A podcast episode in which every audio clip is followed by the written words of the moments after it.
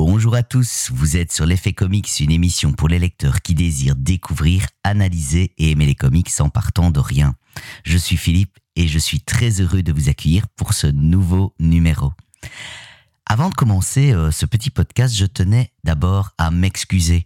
Eh bien oui, je me suis lancé encore des défis temporel en vous promettant euh, que je ferai une émission toutes les deux semaines, mais évidemment avec la vie, le Covid, le boulot et puis toutes les excuses possibles et inimaginables que j'ai envie de vous sortir, ce n'était absolument pas possible. Évidemment, l'effet comics ne s'arrête pas.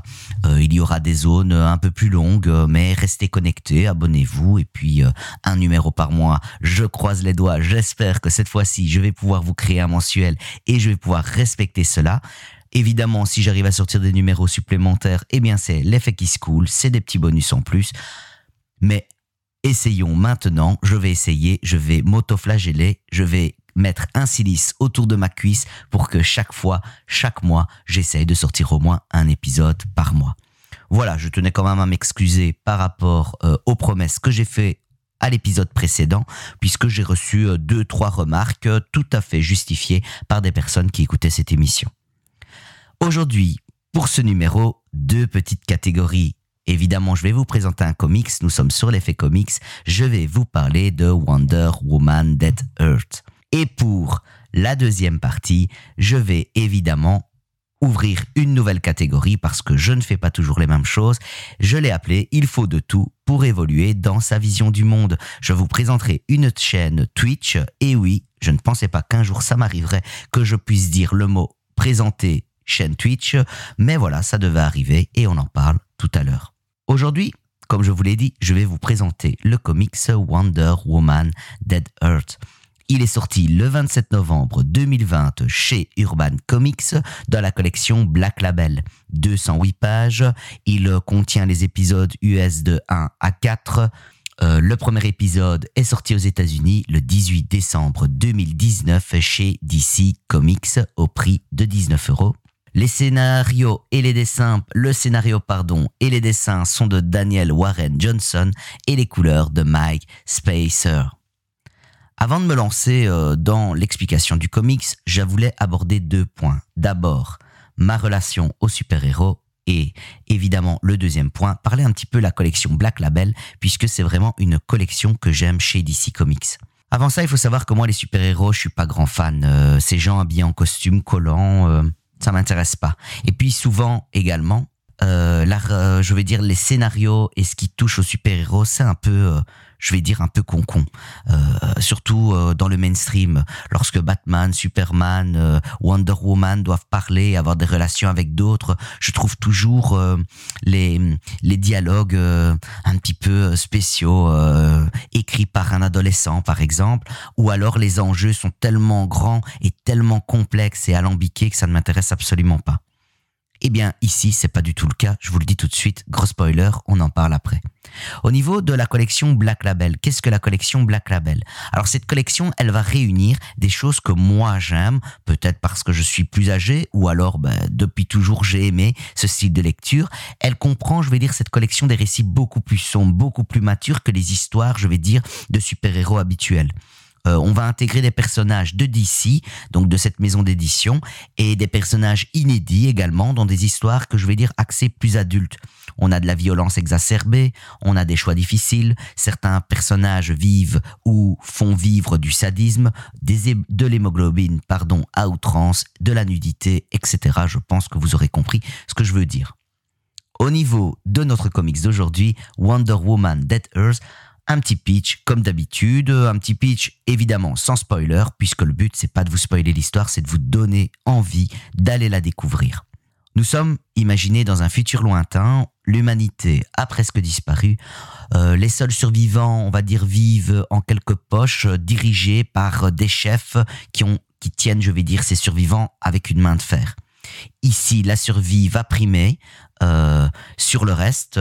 Et évidemment, les gens sont arrivés dans un monde post-apocalyptique à la suite d'un incident que l'on nomme le grand feu et qui s'est passé il y a très très longtemps.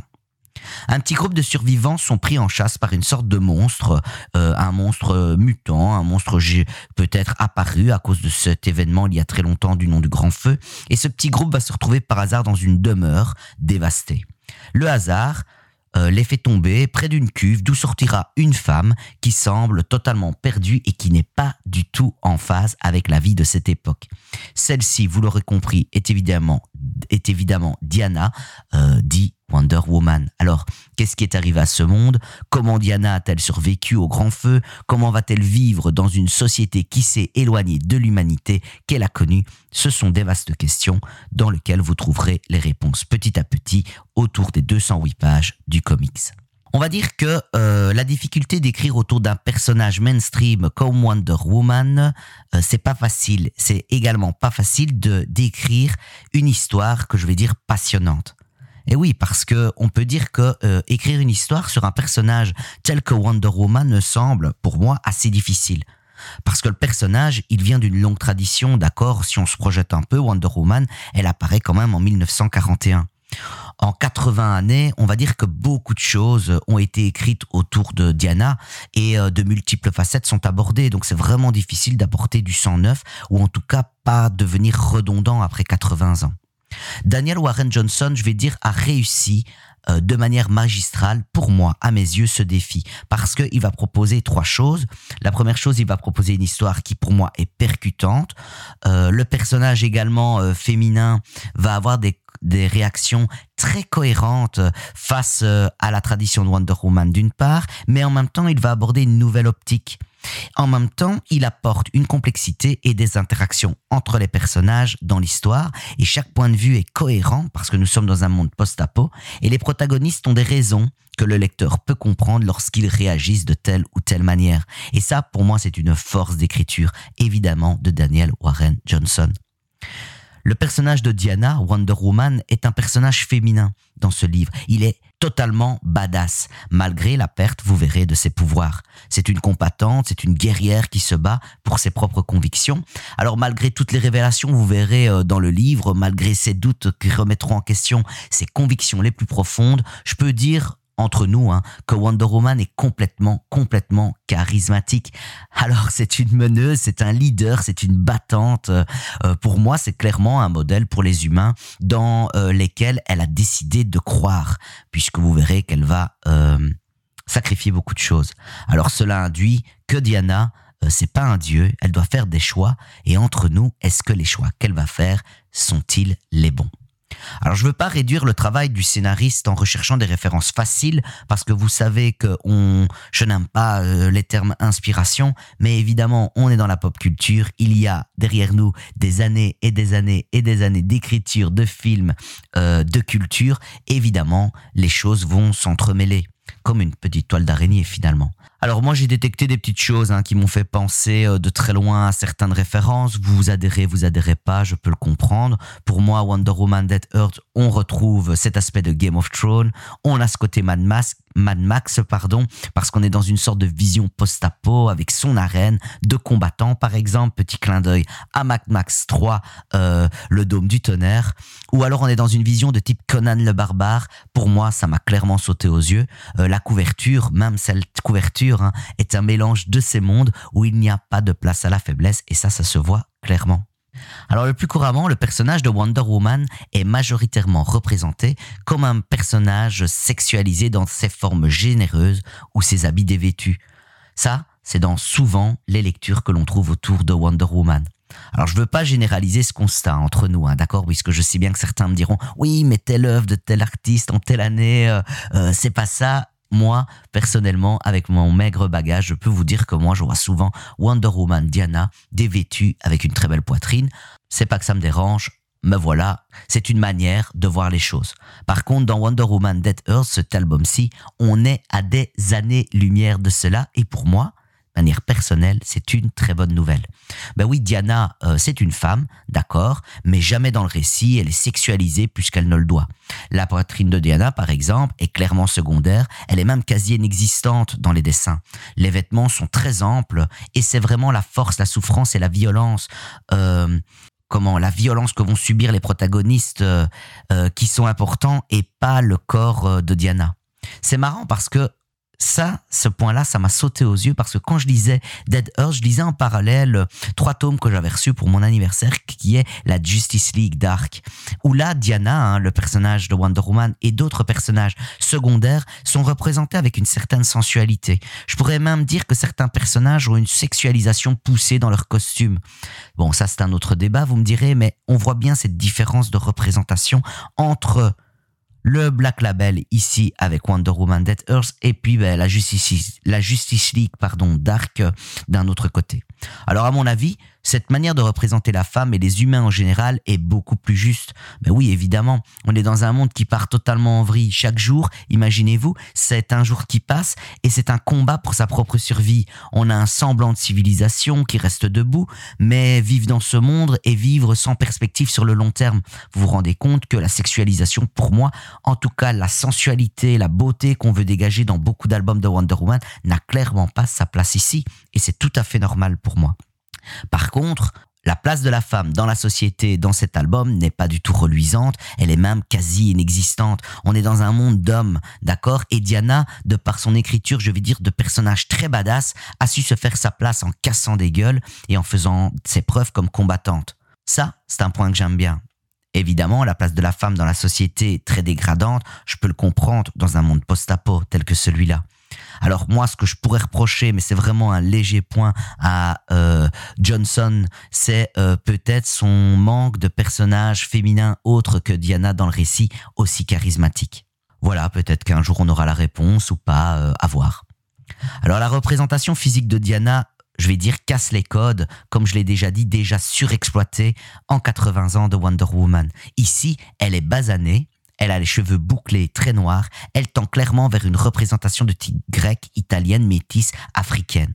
Elle est musclée, abîmée. Son corps et son visage sont remplis de cicatrices et l'auteur ne s'est pas privé pour lui en faire baver. Au revoir l'image sexy, bonjour l'image badass.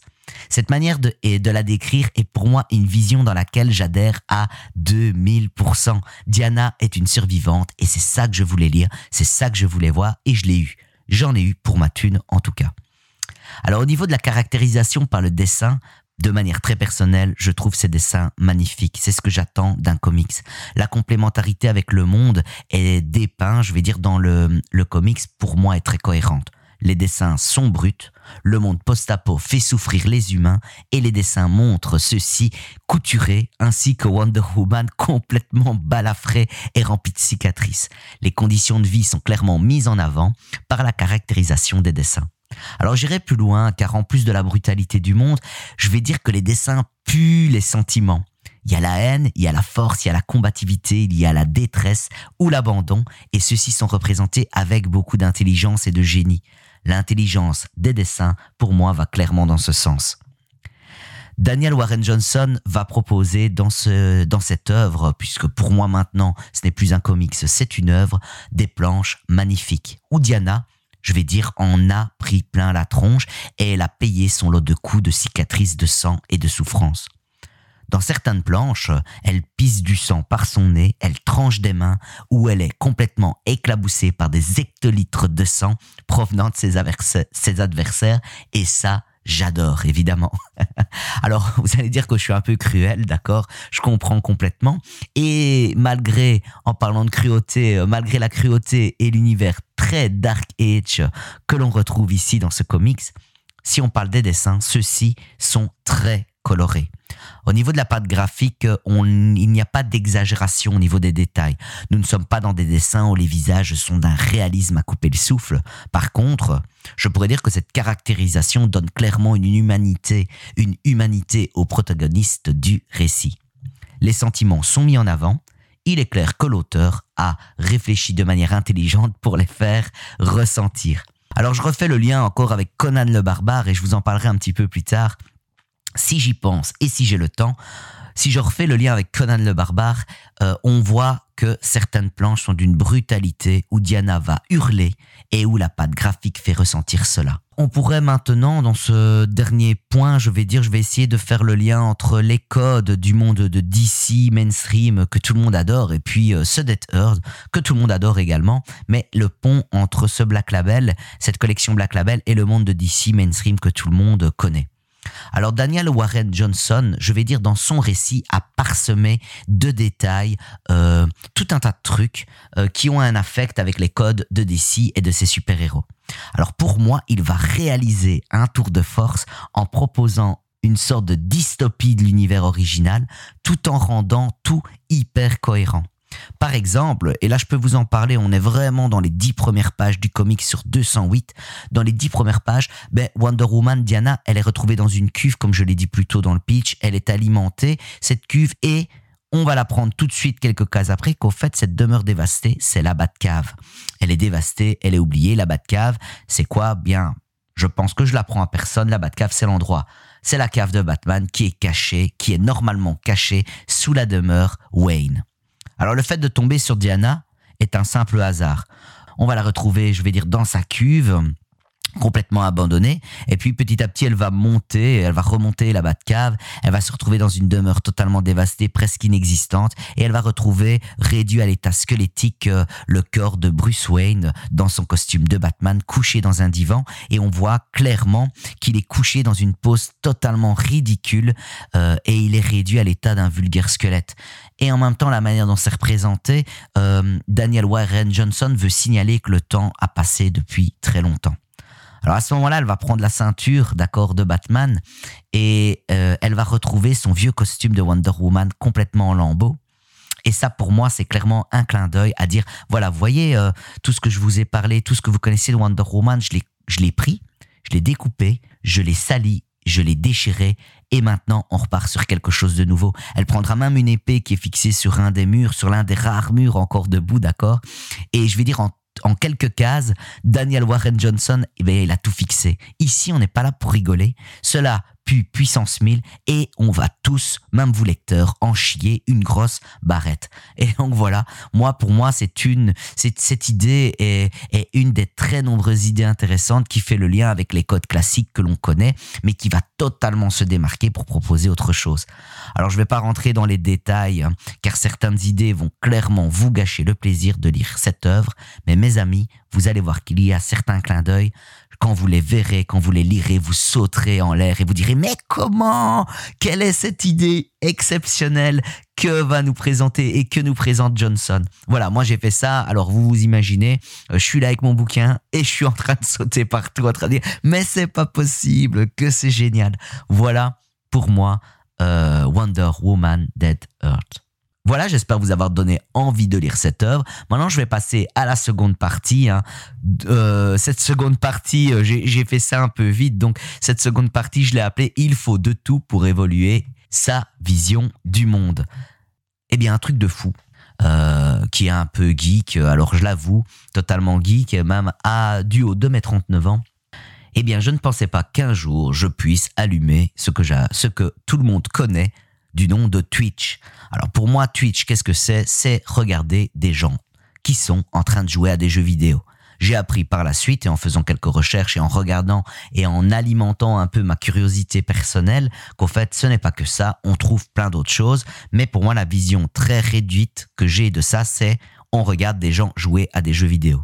Alors dit comme ça, tu l'expliques à quelqu'un qui connaît pas Twitch, et qui en plus n'est peut-être absolument pas lié aux jeux vidéo, il va partir en courant. Alors avant que tu t'en ailles en courant, écoute-moi parce que euh, ben voilà, je me suis lancé dans Twitch et tous les jours de la semaine, du lundi au vendredi, je passe une petite demi-heure dire bon bonjour, dire un petit coucou à une chaîne que je suis et je ne suis que celle-là puisque je ne retrouve euh, pas ce que je recherche dans les autres chaînes, je suis la chaîne Razorb. Alors je vais, les appeler parce que dit comme ça, c'est un peu bizarre. R-A-Z-0-R-P.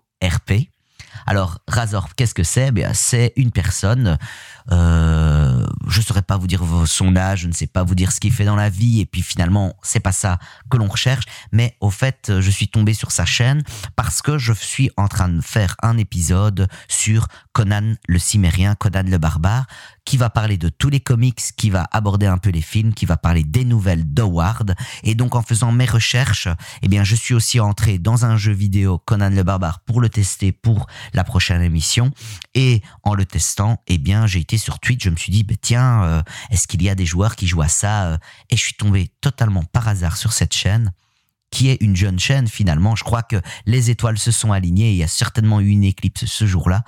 Mais honnêtement, j'adore. Finalement, je me suis attaché au présentateur, je me suis attaché à tous les protagonistes qui tournent autour de lui.